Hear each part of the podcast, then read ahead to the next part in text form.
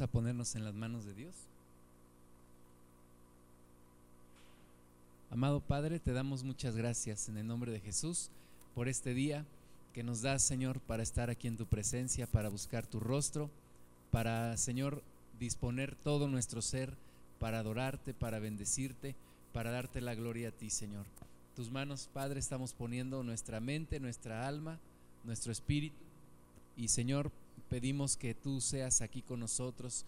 Nos rendimos delante de ti, Señor. Rendimos nuestra voluntad delante de tu voluntad.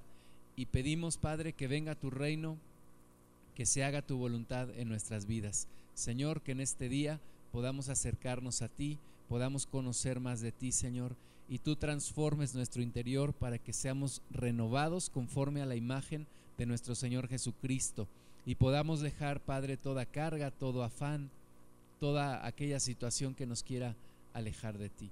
Te damos toda la gloria, Señor, te bendecimos con todo nuestro corazón te pedimos, Espíritu Santo, que tú te manifiestes aquí con nosotros. En tus manos, Señor, ponemos nuestros hermanos que vienen en camino, pidiéndote que tú los traigas con bien. Y, Señor, que tú nos guíes en tu palabra y nos hables, Señor. En tus manos pongo nuestros corazones, nuestra mente, Señor, y mis palabras, Padre, para que seas tú hablando a nosotros. En el nombre de Jesús. Amén. Bueno, pues vamos al libro de Lucas vamos a leer en el capítulo 4 a partir del versículo 38 y hasta el 44.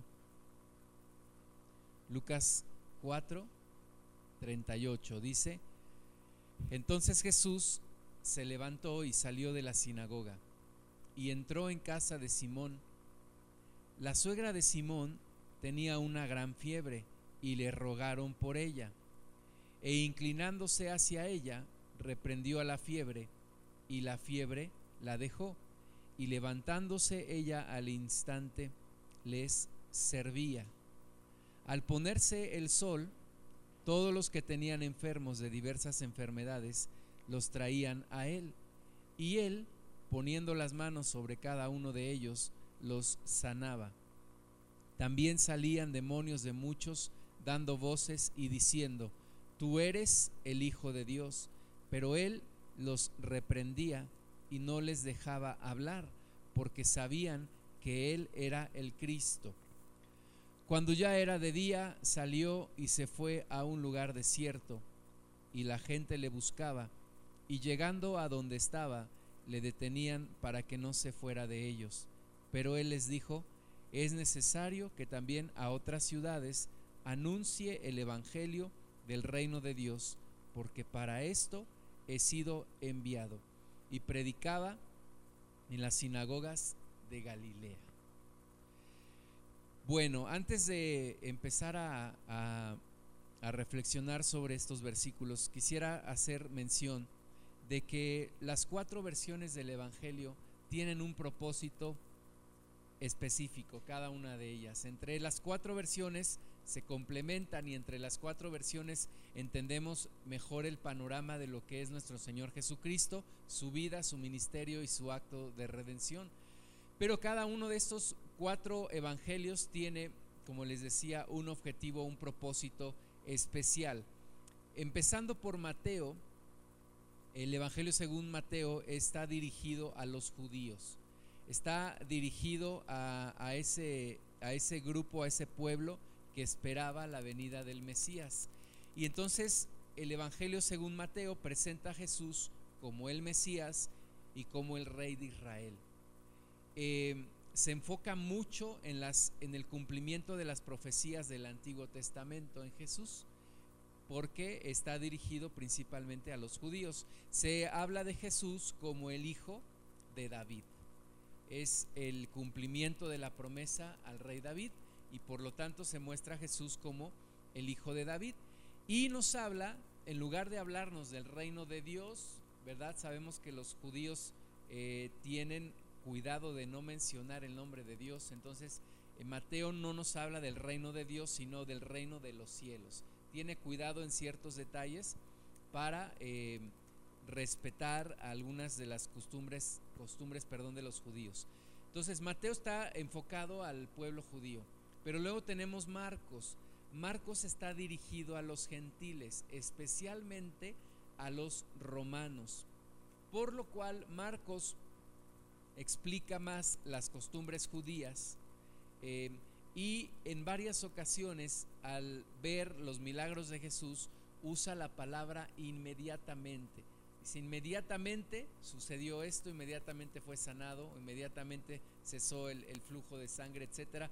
Lo que nos quiere mostrar Marcos es esa, eh, esa eh, respuesta de, Dios y esa eh, palabra de inmediatamente que está, como les decía, muy dirigida a los romanos, que eran personas muy prácticas, eran personas que querían algo muy práctico, un mensaje muy práctico. Se presenta a Jesús como el siervo. Si eh, Mateo lo presenta como el hijo de David, eh, Marcos lo presenta como el siervo de Dios, que vino a dar su vida en rescate por muchos. Entonces Marcos está enfocado a los gentiles y especialmente a los romanos. Y luego tenemos Lucas. Lucas está enfocado a los gentiles en general, no solamente a los romanos, sino es un evangelio más universal, enfocado a los gentiles, es un evangelio, como hemos hablado ya en la introducción de este curso, un evangelio que se dedica mucho a los hechos históricos. Eh, Lucas se dedicó mucho a la investigación, y entonces nos va mostrando los hechos de lo que, de lo que sucedió en la vida de nuestro Señor Jesucristo. Es una investigación de la vida y la obra de nuestro Señor Jesucristo. Y presenta a Jesús como el Hijo del Hombre, es decir, como el Hijo del Hombre que viene a satisfacer todas las necesidades de la humanidad. Entonces, Lucas, que es el evangelio que estamos estudiando, está enfocado a eso, presentarnos Jesús como el Hijo del Hombre, que viene a satisfacer todas las necesidades de la humanidad. Y luego tenemos Juan. Juan se escribió después de que se escribieron los tres primeros evangelios. Juan fue el último de los evangelios que se escribió y es un complemento a los demás evangelios. Nos presenta a Jesús como Dios. Juan nos presenta a nuestro Señor Jesús como Dios. Y está escrito para despertar la fe. Ese es su propósito, aunque sabemos que los otros tres también, pero Juan lo menciona mucho, lo menciona esto, todo esto fue escrito para que crean y creyendo tengan, tengan vida en Jesús. Entonces está muy enfocado a la fe, a despertar la fe y para que todos crean, perdón, crean en, nuestro Señor Jesucristo. Entonces, ahora eh, regresando al libro de Lucas, regresando al Evangelio según San Lucas, vamos a ver que él presenta algunas señales de lo que Jesús hizo, algunos hechos que son importantes sobre los milagros de nuestro Señor Jesucristo. Empieza ya hablarnos Lucas acerca de los milagros. La vez pasada vimos acerca de su, eh, de su presencia en la sinagoga y cómo eh, estando él hablando, eh, un, endemoniado se pone a gritar y entonces Jesús echa fuera al demonio. Pero ahora vamos a ver a Jesús en acción con otros milagros también, que tienen que ver con la salud, con la sanidad de las personas. El, apóstol Pablo nos dice en Primera de Corintios 1:22 que los judíos buscan señales. Los judíos buscaban las señales de que Jesús era el Mesías. Y entonces decían, bueno, pues si, si, eres, si eres el Mesías, muéstranos las señales y te vamos a creer. Los judíos buscan señales. Y Lucas nos está mostrando ahora, nos va a mostrar en estos versículos que vamos a leer, que Jesús mostró muchas señales y que en, indiscutiblemente estas señales nos hablan de que Jesús es el Mesías, de que Jesús actúa por el poder de Dios. Eh, dice el versículo 38 de aquí de Juan, perdón, de Lucas 4, dice, entonces Jesús se levantó y salió de la sinagoga y entró en casa de Simón. Era el sábado o el, el séptimo día de la semana, el sábado, o la fiesta del sábado en donde los judíos, bueno, guardaban su día de reposo. Habíamos hablado de que empezaba a las 6 de la tarde del viernes, terminaba a las 6 de la tarde del sábado. Y Jesús había estado predicando en la sinagoga. Recordarán versículos antes del versículo 38 que Jesús había estado en la sinagoga, había enseñado, había predicado y había echado fuera un demonio de un hombre que había estado allí. Ahora Jesús sale de la sinagoga y va con Simón a su casa. Era una costumbre también, lo que se llamaba la, la comida del sábado o esa, esa comida que normalmente era a mediodía, en medio del día de reposo. Y entonces Pedro invita a Jesús para que vayan a su casa y tomen esa, esa comida del día de reposo, más o menos como al mediodía. Pedro todavía no era un seguidor de Jesús. Pedro era todavía un miembro de esta sinagoga. Ahora, para el momento en el que Lucas escribe este evangelio, Pedro ya era muy conocido. Entonces, eh, Lucas no nos habla de Pedro, Lucas no nos introduce a Pedro, pero podemos ver, por ejemplo, que Pedro tenía un hermano que se llama Andrés, esto lo vemos en Juan 1, 35 al 42. Andrés fue el primero que conoció a Jesús y Andrés presentó a Jesús a su hermano Pedro o Simón. Vamos a leerlo en Juan 1, 35. Era uno de esos dos discípulos, dice que estaban allí, Juan y dos de sus discípulos, y mirando a Jesús que andaba por ahí, dijo, he aquí el Cordero de Dios. Le oyeron hablar los dos discípulos y le siguieron. Y entonces le preguntaron al Señor, Señor, ¿dónde moras? Y entonces van a donde, a donde mora y dice el versículo 40, Andrés, hermano de Simón Pedro, era uno de los dos que habían oído a Juan y habían seguido a Jesús. Este halló primero a su hermano Simón y le dijo, hemos hallado al Mesías que traducido es el Cristo. Y le trajo a Jesús y mirándole Jesús dijo, tú eres Simón, hijo de Jonás, ese es su nombre. De, de, Pedro, originalmente su nombre es Simón. Pero le dijo, le dijo el Señor, tú serás llamado Cefas, que quiere decir Pedro. Cefas es eh, la misma palabra, Pedro, pero en arameo, y Pedro es la palabra en griego. Entonces, ahí está Pedro conociendo al Señor Jesús por medio de la, de la ayuda de su hermano Andrés. Pedro eh, era originario de Bethsaida, vimos la vez pasada, era originario de otro lugar, pero fue a Capernaum y en Capernaum operaba un negocio de pesca. Este negocio de pesca lo operaba junto con su hermano Andrés. Vamos a ver Mateo 4, 18. Mateo 4, 18.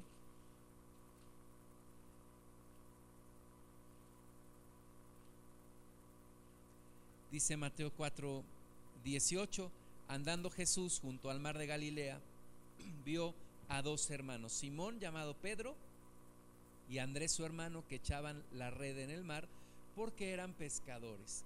Tenían entonces este, este negocio de la, de la pesca. Recuerden que Capernaum era una ciudad marítima en donde la actividad de la pesca pues era, era, era, era común y tenían también como compañeros o como socios a Santiago y Juan. Fíjate cómo es el Señor Jesús que escoge a, dos de ellos, a Andrés y a, y a, Simón, pero además escoge a otros dos que ya tenían relación con ellos. Eran cuatro que ya se conocían, cuatro hombres que eran pescadores. Santiago y Juan eh, eran hermanos también. Vamos a ver en, en Lucas 5, Lucas 5, 10. Dice, y asimismo de Jacobo y Juan, hijos de Zebedeo, que eran compañeros de Simón Pedro, ¿verdad?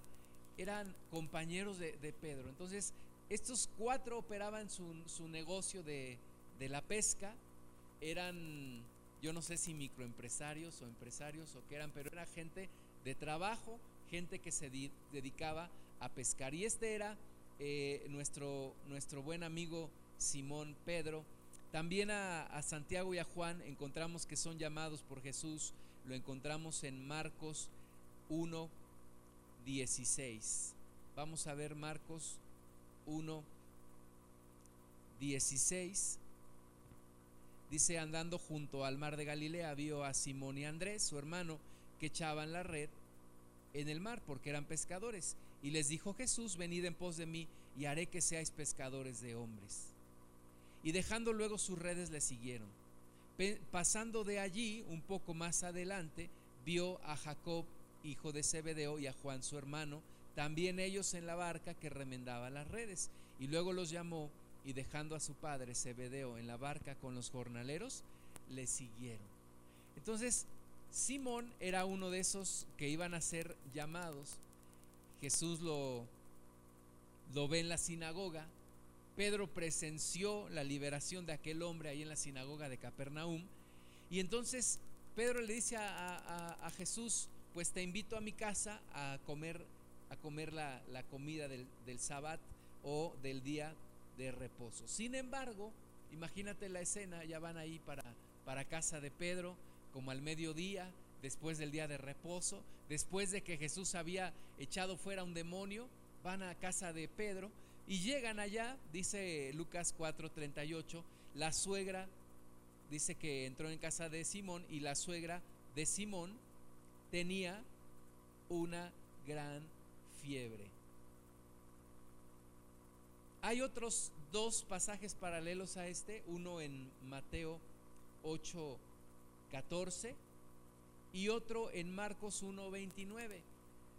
Pero el único que dice que la, la suegra de Simón tenía una gran fiebre es Lucas. Lucas, recordemos, es médico. Eh, Mateo solo dice que la suegra de Simón tenía fiebre y Marcos también dice que tenía fiebre. Pero Lucas dice que la suegra de Simón tenía una gran fiebre, una gran fiebre. Y aquí tenemos el, primer encuentro registrado en el libro de Lucas de Jesús con gente que está enferma. Recordemos que Jesús viene a rescatar a esta humanidad que está en un estado de pecado y de consecuencias del pecado. La Biblia dice que por el pecado entró la muerte, por el pecado entró también la enfermedad a esta humanidad. Y una de las condiciones de esta humanidad en su estado caído o alejado de Dios es la enfermedad. Pues Jesús se, se enfrentó con la enfermedad, se encontró con mucha gente enferma, con mucha gente que vivía también deformidades de su cuerpo, gente que vivía, por ejemplo, paralíticos, con personas que habían sido atormentadas por muchos años por la enfermedad, como lo es aquella mujer con flujo de sangre, 12 años así siendo atormentada por esta enfermedad, como aquel paralítico que tenía años ahí esperando entrar en, el, en ese estanque en donde el ángel de vez en cuando venía, movía las aguas y el primero que tocaba las aguas es el que era sanado. Pero esta es la condición de una humanidad caída. La enfermedad, la deformidad, eh, las muertes anticipadas también. Y Jesús se enfrentó con todo esto, con enfermedad, con deformidades, con discapacidades, con problemas y aún con la muerte prematura, aún de niños o de, gente joven. Y entonces aquí, nuestro Señor Jesús, antes de antes de tomar la comida del día de reposo, dice que la, suegra de Simón tenía una gran fiebre. Sabemos que una gran fiebre viene por un proceso infeccioso en la persona. Tal vez estaba padeciendo de alguna infección la, suegra de, de Pedro y el Señor Jesús, dice el versículo 39, inclinándose hacia ella, reprendió a la fiebre. El Señor Jesús habla a la enfermedad, reprende a la enfermedad y la fiebre la dejó. Y levantándose, ella al instante les servía. Fíjate qué, qué bonito pasaje. Simón eh, invitó a Jesús a su casa para comer la comida del día de reposo, como eso del mediodía. Pero tal vez Simón sabía que su suegra estaba enferma. Y entonces tal vez sabiendo del poder de Jesús, pues ahora sí que tenía plan con maña, ¿no? Ven, te invito a mi casa a comer, pero por ahí sanas a, a mi suegra, ¿no? Por ahí este, haces un milagro con mi suegra, el Señor Jesús llega, encuentra la, a, la, a, la, suegra de, de Simón, eh, dice la palabra que en, los otros dos pasajes alternos, en Mateo y en Marcos, dice que estaba postrada en cama. Y entonces Jesús habla, la, la señora es sanada en el momento, y entonces, ahora sí, se levanta y les sirve su comida del día de reposo. Es el milagro de nuestro Señor Jesucristo. Y vamos a ver algunas características que tiene la sanidad de nuestro Señor Jesús. El Señor Jesús manifiesta un don de sanidad que tiene algunas características que vamos a ver. Primero, Jesús lo sana con una palabra. Jesús sana a través de su palabra. Lo vemos también, lo vemos aquí en, en este caso de la suegra de, de Pedro, pero lo vemos también cuando sana al siervo de aquel centurión. Vamos a ver Mateo 8. Mateo 8, 5 al 13. Mateo 8, versículos del 5 al 13 dice, entrando Jesús en Capernaum, vino a él un centurión rogándole y diciendo, Señor, mi criado está postrado en casa, paralítico, gravemente atormentado. De nuevo, estábamos hablando de Capernaum. Recordemos que era una ciudad lo suficientemente grande como para tener un centurión, es decir, un soldado romano, jefe de una compañía de soldados. Y allí en Capernaum se encuentra nuestro Señor Jesús con otra persona que está enferma, que es este siervo del, del centurión. Esta humanidad, mis amados hermanos, ha vivido atormentada por la enfermedad. Ha vivido atormentada por los problemas físicos. Espirituales sabemos que sí, pero también por los problemas físicos que causa la enfermedad. Y nuestro Señor manifiesta que tiene poder sobre esa naturaleza caída de esta humanidad. Tiene poder sobre la enfermedad, tiene poder sobre la deformidad y tiene poder sobre la muerte. Nuestro Señor Jesús. Entonces viene este centurión y entonces Jesús le dijo, versículo 7, yo iré y le sanaré. Respondió el centurión y dijo, Señor, no soy digno que entres bajo mi techo, solamente di la palabra y mi criado sanará. Porque yo también soy hombre bajo autoridad y tengo bajo mis órdenes soldados y digo a este ve y va y al otro ven y viene y a mi siervo hace esto y lo hace. Al oírlo, Jesús se maravilló y dijo a los que le seguían, de cierto os digo que ni aún en Israel he hallado tanta fe. Y os digo que vendrán muchos del oriente y del occidente y se sentarán con Abraham Isaac y Jacob en el reino de los cielos. Mas los hijos del reino serán echados a las tinieblas de afuera. Allí será el lloro y el crujir de dientes. Entonces Jesús dijo al centurión, ve y como creíste, te sea hecho. Y su criado fue sanado en aquella misma hora. Jesús tiene poder para sanar con su palabra. Ahora sabemos que el que actuaba en Jesús, porque Jesús era Jesús hombre en ese momento, el que actuaba en él era el Espíritu Santo. Y ahora nosotros tenemos la misma autoridad delegada por nuestro Señor Jesús para ir y sanar enfermos. Hermanos, hay muchas personas que viven atormentadas por la enfermedad. Y nosotros no podemos nada más conformarnos con leer estas palabras de nuestro Señor Jesús, sino debemos pedirle al Señor Jesús que hoy también haga estas obras de sanidad, que hoy también se vean los milagros de sanidad. Suceden dos cosas cuando el Señor Jesús opera una sanidad. La primera, obviamente, la persona es sanada y trae un beneficio para la persona, trae un alivio a la persona. Dice aquí que este criado era gravemente atormentado. Hay personas que viven gravemente atormentadas por la enfermedad. Ayer estaba platicando con un hermano que tiene, tiene un, un hijito pequeño y él no, no desarrolló su cuerpo, eh, no sé exactamente qué, pero su sangre no coagula. Y entonces como su sangre no coagula, cualquier golpecito se le hace un moretón, se le inflama.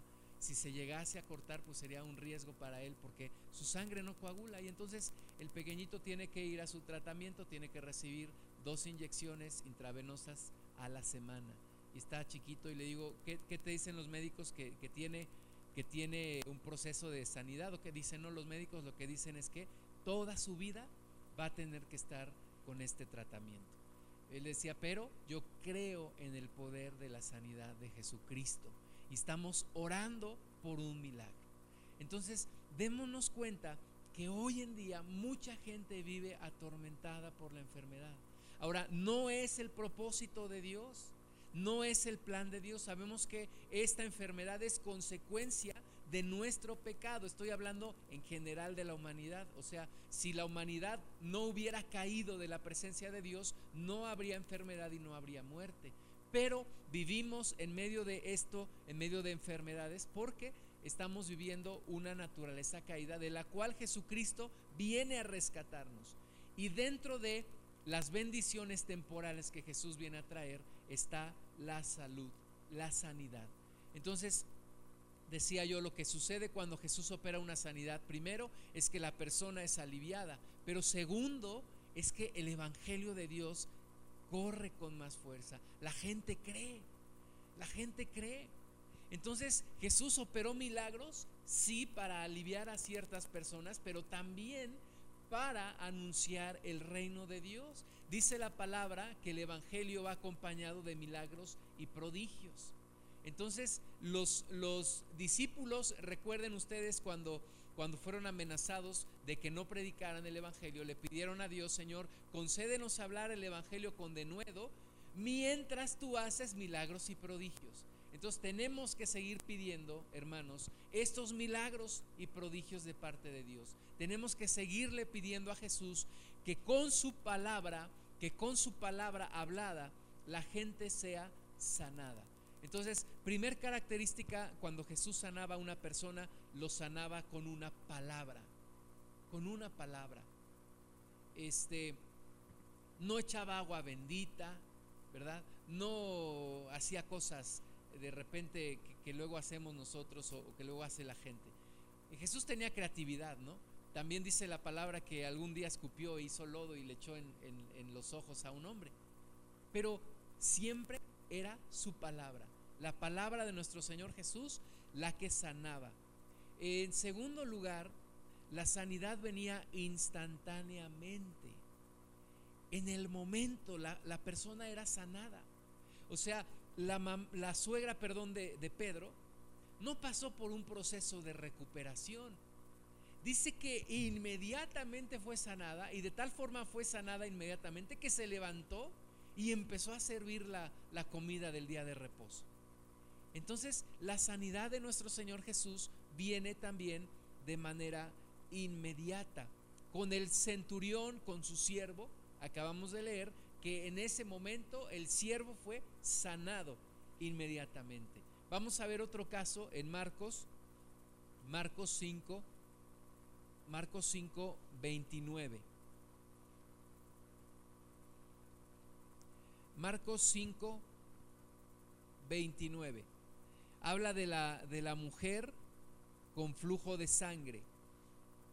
Dice, esta mujer que desde hacía 12 años era atormentada, padecía de flujo de sangre. Ahora, fíjate que la enfermedad no solamente mengua el cuerpo, sino el ánimo de la persona, el corazón.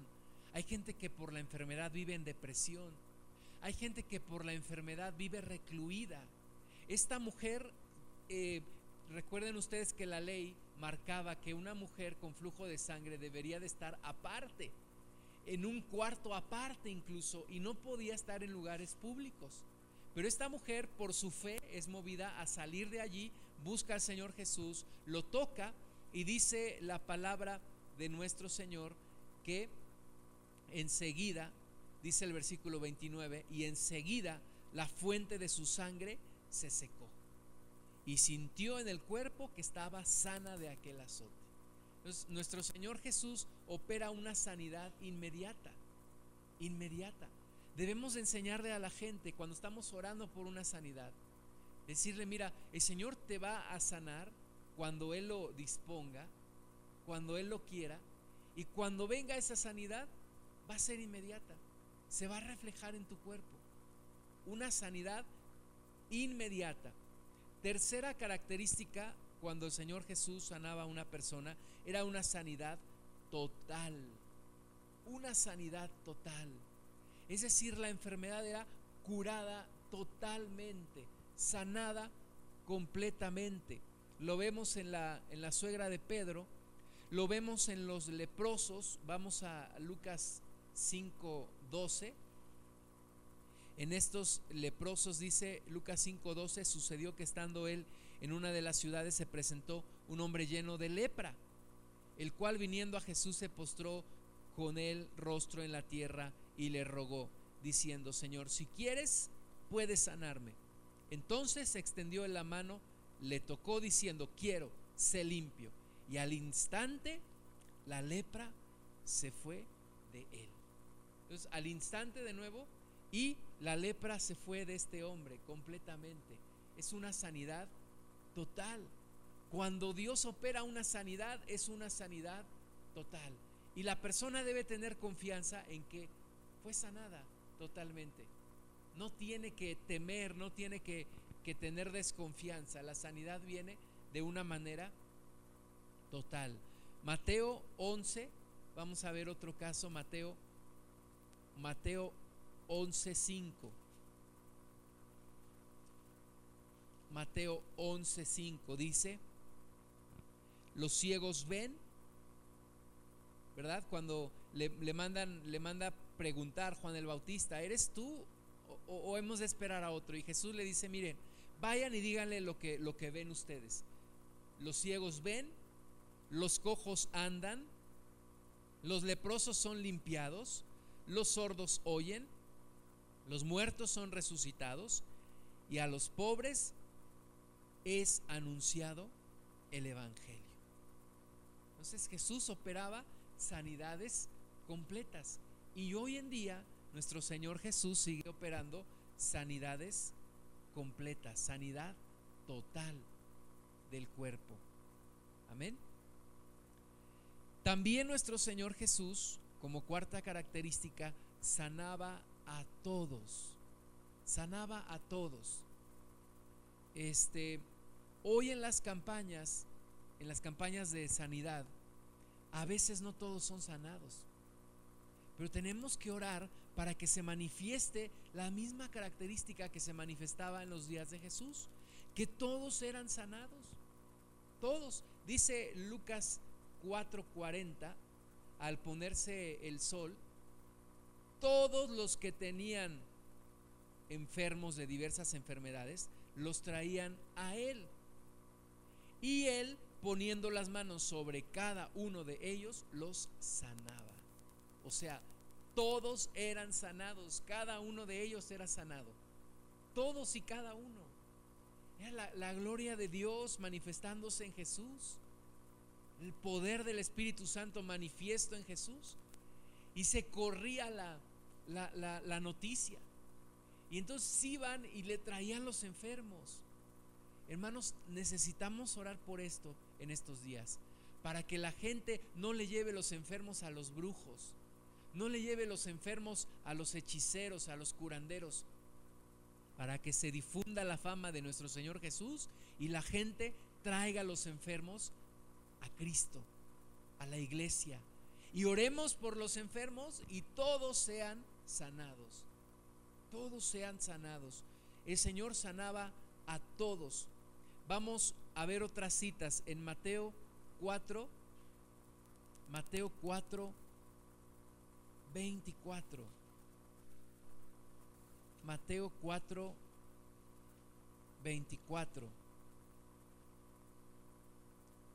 Dice, y se difundió su fama por toda Siria, y le trajeron todos los que tenían dolencias, los afligidos por diversas enfermedades y tormentos, los endemoniados, lunáticos y paralíticos, y los sanó a todos. Qué hermoso, ¿no? Imagínate la fila de gente ahí viniendo con el Señor Jesús para que sean sanados. Y le traían enfermos, le traían afligidos por diversas dolencias, enfermedades, otros que eran atormentados, otros endemoniados, otros lunáticos, paralíticos, de todo le traían a nuestro Señor Jesús. Y Él a todos los sanaba. Nos está mostrando nuestro Señor Jesús algunas cosas. Primero, la bondad de Dios. La bondad de Dios. Dios quiere ayudar a esta humanidad. Dios quiere sanar esta humanidad. Dios tiene compasión por esta humanidad. Dios ama tanto a esta humanidad que lo sana. Pero también nos está mostrando el poder de Dios sobre la enfermedad. Hermanos, Dios está sobre la enfermedad. Dios no está sujeto a la enfermedad. Dios está sobre cualquier enfermedad, sobre cualquier problema. Hemos, sabido y hemos visto casos cercanos de sanidades de cáncer, de sanidades de sida, de sanidades de enfermedades crónicas. Eh, en la sierra nos han platicado de cómo oraban por los, por los niños que tenían pies planos y sus pies se, se componían. Entonces es el poder de Dios. No podemos nosotros resignarnos a que esto está en el Evangelio y sucedió alguna vez. Tenemos que pedirle al Señor Jesús, Señor, como en esos días, que se haga hoy también, que se haga hoy. Hemos escuchado, yo no he visto personalmente, pero he escuchado de gente que recibe muelas de oro. Y, y es el poder de Dios, ¿verdad? En otras ocasiones, bueno, sí también hay, mucha gente que se dedica a estafar a otros. Pero hay el poder de Dios. El poder de Dios está aquí. El Señor Jesús nos dio esta autoridad porque dijo, sobre los, sobre los enfermos pondrán las manos y sanarán. Esas son señales que nuestro Señor Jesucristo nos da a nosotros. Eh, entonces Jesús sanaba a todos. También lo dice Lucas 6, 19. Lucas 6, 19 dice, y toda la gente procuraba tocarle porque poder salía de él y sanaba a todos, a todos. Oremos, mis amados hermanos, porque se vuelva a manifestar el poder de Dios de esta forma. Haya sanidad. platicaba un, un testimonio una, un hermano en Cristo de una mujer que tenía un tumor del tamaño de una toronja y dice que oraron por ella. La mujer vomitó y en, en la bolsa donde vomitó, ahí andaba trayéndola, exhibiendo su tumor. Dice, aquí está, aquí está. Y le decían, guarda eso, quítalo de aquí. Pero es la sanidad de Dios. Sí hay sanidades, el día de hoy sí hay sanidades y necesitamos orar porque haya más sanidades, porque Dios manifieste su sanidad. Entonces Jesús sanaba a todos. Quinta característica, Él sanaba enfermedades visibles. O sea, no era solamente el pequeño dolor de cabeza o un pequeño dolor de gastritis, no. Eran enfermedades, enfermedades visibles. Vamos a leer en Juan 11, Juan 11, 47. Juan 11, 47 dice, entonces los principales sacerdotes y los fariseos reunieron el concilio y dijeron, ¿qué haremos? Porque este hombre hace muchas señales.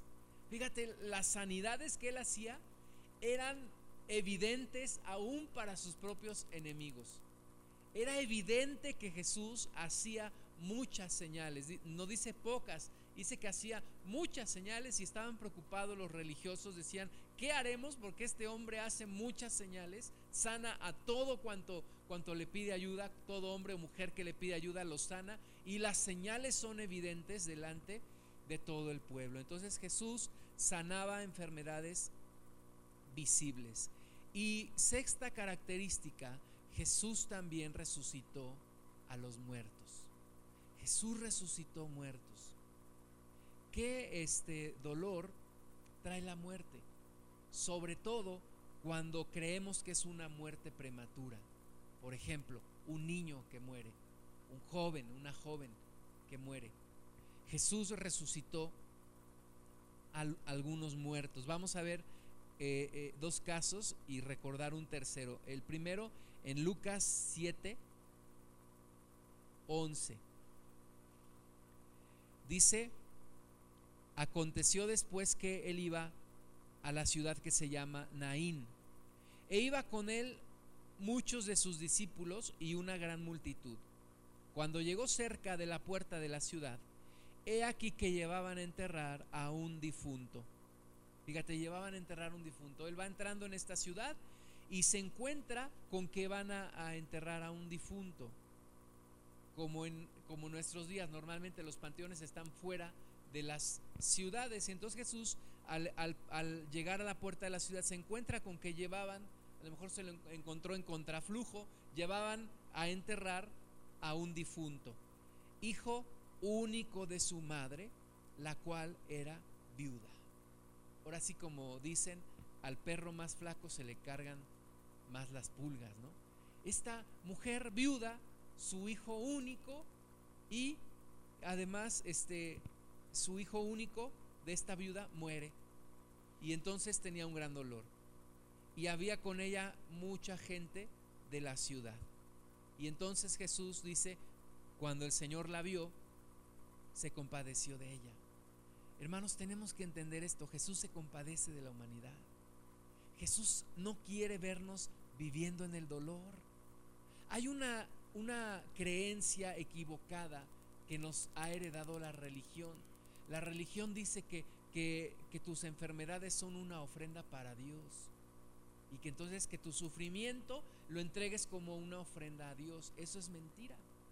Dios no quiere vernos sufriendo. ¿Qué padre, qué papá de nosotros se gozaría viendo sufrir de enfermedad a su hijo o a su hija? ¿Y por qué pensamos que Dios acepta un sacrificio de, de enfermedad de una persona? Dios no quiere ver una persona sufriendo. ¿Qué es lo que tenemos que hacer? Llevar a la persona ante nuestro Señor Jesús llevar a la persona ante nuestro Señor Jesús y orar por esa sanidad, orar porque haya salud, porque haya sanidad. Hace ya va para ocho años, me acuerdo que regresábamos de la sierra, mi papá estaba en el hospital, me hablaron por teléfono, veníamos por aquí antes de Pachuca, me dice, tu papá está en el hospital y está grave y te queremos avisar, vente con cuidado, pero pero sí para que estés, este, para que sepas que tu papá está en el hospital y está grave. Y entonces, pues ya llegamos, gracias a Dios fuimos al, hospital, fui ahí, mi papá estaba allí con, aparatos conectado y, y le dije, ¿quieres recibir a Cristo como tu Señor, tu Salvador? ¿Me dejas orar por ti? Me dijo, sí. Y oré por él. Ese era un domingo en la, en la noche. Al otro día los médicos dijeron, ya está bien, ya puede salir una sanidad que operó Dios allí en el momento. Dios no se, no se alegra con la enfermedad de la gente. ¿Qué es lo que hay que hacer? Tomar a la persona, entregársela a nuestro Señor, presentarle a Cristo y orar por la persona. Ahora, hay otros casos en los que el Señor recoge a la persona, porque ya es su momento.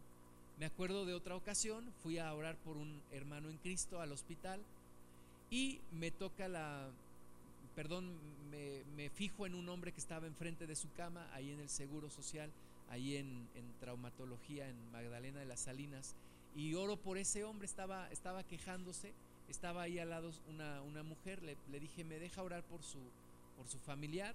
Me dice, sí, por favor, oré por, por él, y todavía me dijo la mujer, ¿cuánto le debo? Le dije, no, ¿cómo cree? Oré por ese hombre, la siguiente semana fui a ver otra vez a mi amigo, mi amigo ya estaba saliendo del hospital y me toca en la espalda, era la mujer y volteo y me dice, le doy muchas gracias, mi papá acaba de fallecer. Dice, pero se fue en paz. Entonces, hay, hay enfermedades que a lo mejor ya son para que la persona se vaya, pero, pero Dios viene a sanar y a aliviar a la persona. Entonces, ¿qué es lo que debemos de hacer tú y yo cuando conocemos una persona que está enferma? Hablarle del Evangelio, hablarle de Cristo, presentarle a Cristo y orar por la persona. Orar porque haya sanidad en la persona. Orar porque se manifieste el poder de Dios en esa persona. Jesús oraba por los enfermos y los enfermos sanaban. Y aún dice aquí en, en, Lucas 7, 13, que cuando vio a esta mujer que ya era viuda y que ahora su hijo había muerto, su único hijo, Jesús se compadeció de ella. Jesús se compadece de nosotros. Jesús se duele de nosotros. Y Jesús hace, se mueve a misericordia. Le dijo, no llores. ¿Te puedes imaginar la escena? El Señor Jesús va ahí con sus discípulos, los seguían, va a entrar por la ciudad, por la puerta de la ciudad, se encuentra otra caravana que viene, que viene en contraflujo y se encuentra con la mujer y le dice, mujer, no llores, no llores, mujer. Y entonces acercándose, tocó el féretro y los que lo llevaban se detuvieron y dijo, joven, además fíjate, el que había muerto era un joven, joven, a ti te digo, levántate. Entonces se incorporó el que había muerto y comenzó a hablar y lo dio a su madre. Y todos tuvieron miedo y glorificaban a Dios diciendo, un gran profeta se ha levantado entre nosotros y Dios ha visitado a su pueblo. Jesús sanaba a los muertos bien muertos resucitaba a los muertos bien muertos, o sea, no los que estaban en coma, no, no, los que estaban bien muertos, los sanaba, los levantaba. ¿Sí? Imagínate, este joven se levanta y a lo mejor dice, tengo hambre, denme de comer, y todo el mundo se espanta, ¿no? Todo el mundo le da miedo, pero Jesús sanaba aún resucitando a los enfermos. Vamos a ver otro caso en, en Marcos 5, Marcos 5, 22.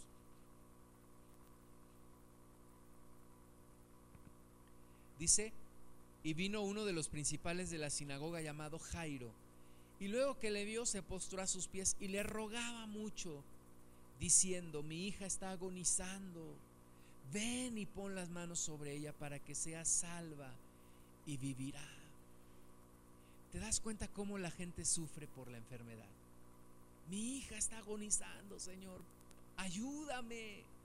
Y a veces uno, uno como padre diría, híjole, eh, sería mejor que yo estuviera enfermo a ver a mis hijos enfermos. Y, este hombre tenía esta gran angustia. En una ocasión, hace dos años, estuvimos en un congreso de hombre a hombre y se paró ahí un, un hermano que, ya partió con el Señor, hermano de, apellido Ramírez. Y este hermano platica o platicaba de un, de un hombre con don de sanidad, un, un, cristiano que tenía el don de sanidad y que vino aquí a Pachuca. Y dice que entró al hospital general y dice que al siguiente día sale en el sol de Hidalgo. Cristiano deja limpio el hospital general. Entró y empezó a sanar a la gente. La gente fue sana en el nombre de Jesús. O sea, son cosas que necesitamos orar, hermanos, para que se vuelvan a presentar en nuestros días. El Señor Jesús quiere sanar a la gente, porque la gente además está viviendo atormentada por la enfermedad. Y aunque la ciencia ha avanzado mucho, hay personas que dicen yo voy al médico o llevo a mi familiar al médico y no me dicen qué tiene. No me dicen qué tiene. O me dan un diagnóstico y resulta que no es eso. Y no puedo ver la sanidad. Entonces, este hombre, Jairo, este, tenía encargado de la sinagoga, tenía a su hija enferma. En eso eh, viene otra mujer también enferma, ¿verdad? Lo toca, es la mujer con flujo de sangre. El Señor Jesús les dice, ¿quién me tocó? Y sus discípulos le dicen, ay Señor, no tienes eh, no tienes cuidado. ¿Cómo, ¿Cómo preguntas que quién te tocó? Todo mundo te quiere tocar y todo mundo te anda apretujando y tú dices que quién te tocó. Y dice el Señor, no, si yo sentí que salió poder de mí, díganme quién me tocó. Y entonces la mujer esta que había tocado y que había sido sanada, da su testimonio, dice, yo fui y yo decía, si lo tocare, si con mi mano tocare su manto, seré sana, seré salva. En eso estaban cuando, eh, dice el, el versículo 35, mientras él aún hablaba, vinieron de casa del principal de la sinagoga, diciendo, tu hija ha muerto, ¿para qué molestas más al maestro? Imagínate ese hombre desmoronado completamente, Jairo, diciendo tal vez, híjole, si hubiera llegado un poquito antes, o si esta mujer no se hubiera atravesado, Señor, tal vez hubieses podido sanar a mi hija. Pero el versículo 36 dice, pero Jesús luego que oyó que se decía, dijo al principal de la sinagoga, no temas, cree solamente. ¿Y cuántas veces necesitamos decirle a la gente, no temas, cree solamente? No temas, cree solamente. No veas, no veas tu enfermedad, no veas tus problemas, solamente cree y no temas. Solamente cree. Hermanos, estamos creyendo en el mismo Jesús que resucitó a la hija de Jairo. Estamos creyendo en el mismo Jesús ahora glorificado, ahora en el cielo. Pero es el mismo Jesús, con el mismo poder. Y necesitamos creerle y no temer. Dice el versículo 37, y no permitió que le siguiese nadie, sino Pedro, Jacobo y Juan, hermano de Jacobo. Y vino a casa del principal de la sinagoga y vio el alboroto y a los que lloraban y lamentaban mucho, y entrando les dijo, ¿por qué alborotáis y lloráis?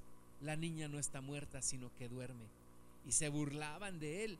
Mas él, echando fuera a todos, tomó al padre y a la madre de la niña y a los que estaban con él y entró donde estaba la niña. Y tomando la mano de la niña, le dijo, Talita Kumi, que traducido es, niña, a ti te digo, levántate. Y luego la niña se levantó y andaba, pues tenía 12 años y se espantaron grandemente. Pero él les mandó mucho que nadie lo supiese y dijo que se le diese de comer. Este es el, ahora sí como dice aquel canto, este es el Cristo que yo predico. Y no me canso de predicar, que sana a los enfermos, que libera a los, a los endemoniados. Este es el Cristo. Este es el, el Cristo que tenemos que predicar. El Cristo de poder.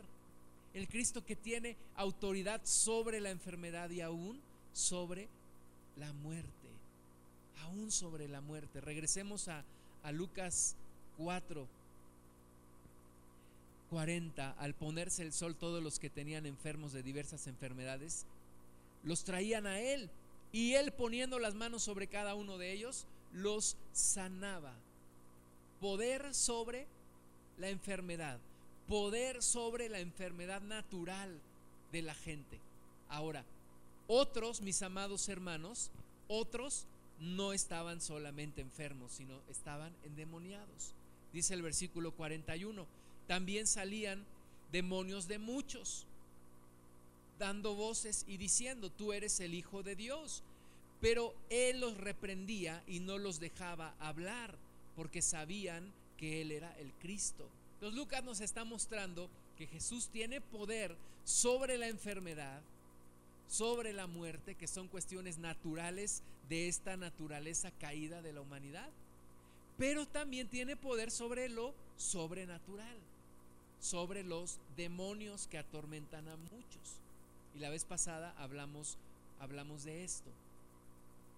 Pero también, dice el versículo 42, cuando ya era de día, salió y se fue a un lugar desierto Fíjate, imagínate las jornadas de trabajo de nuestro Señor Jesús, enseñando, predicando, sanando, liberando. Le daban la, noche al, al Señor Jesús y yo creo que la gente seguía llegando y llegando y llegando y llegando, trayendo enfermos, trayendo endemoniados. Creo yo que el Señor Jesús tal vez durmió un poco en la noche y tempranito se sale a un lugar desierto. ¿Para qué? Para orar. Nunca descuidó sus tiempos de oración nuestro Señor Jesús. Pero aún allá donde Él se iba a orar, la gente le buscaba y lo encontraban lo hallaban en donde estaba y lo, le pedían, no te vayas, Señor, todavía no sanas a todos porque mira, todavía van a llegar otros y yo ya le dije a mi compadre y a mi comadre y ya le hablé y por Facebook ya publiqué que tú estás aquí en, en Capernaum y van a llegar otros, no te vayas, Señor. Pero el Señor les decía, versículo 43, es necesario que también a otras ciudades anuncie el Evangelio del reino de Dios. Vamos a hablar un poquito de esto en, la predicación, pero, pero Jesús no solamente traía alivios temporales, Jesús estaba trayendo el reino de Dios. Hermanos, el Evangelio significa la palabra Evangelio buenas nuevas. Y las buenas nuevas es que el reino de Dios está aquí. Es decir, hay salvación eterna. Eso es lo principal. Eso es lo principal, la salvación del alma. Lázaro, mis amados hermanos, que fue el otro, el otro caso que quería mencionar de un, uno que resucitó, pero Lázaro volvió a morir. Aquellos enfermos murieron, pero los que creyeron en Jesús tienen vida eterna. Y ese es el, ese es el punto importante, el más importante del Evangelio hay salvación eterna.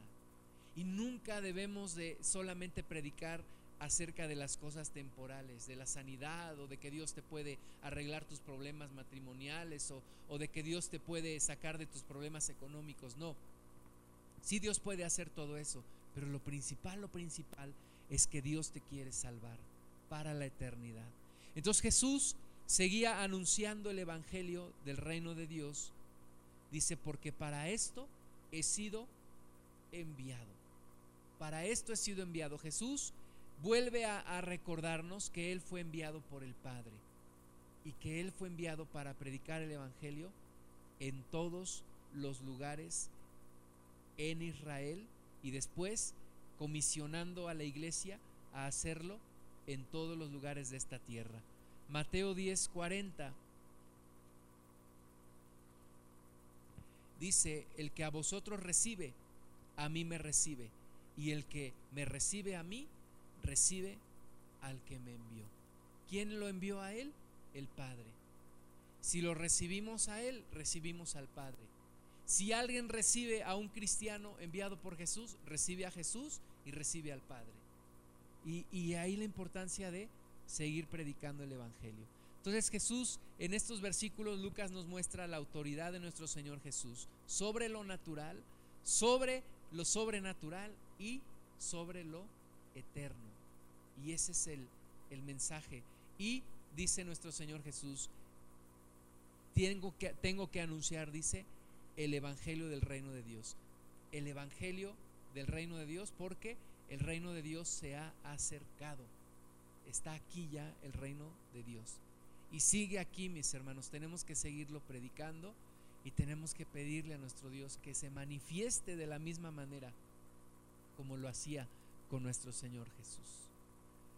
Vamos a orar. Señor, te damos muchas gracias por recordarnos tu autoridad, por recordarnos tu poder, Señor Jesucristo.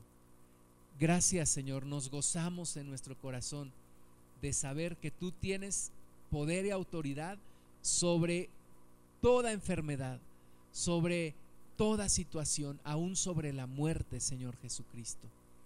Y gracias te damos, porque hoy nuestros oídos oyen y nuestros ojos ven y podemos tener esperanza en ti. Señor, que podamos predicar el Evangelio y que tú hagas señales y prodigios y que muchos que hoy son atormentados por la enfermedad, Señor, y que han estado atormentados por mucho tiempo, puedan conocerte y puedan recibir sanidad. Te damos toda la gloria a ti, nuestro Salvador.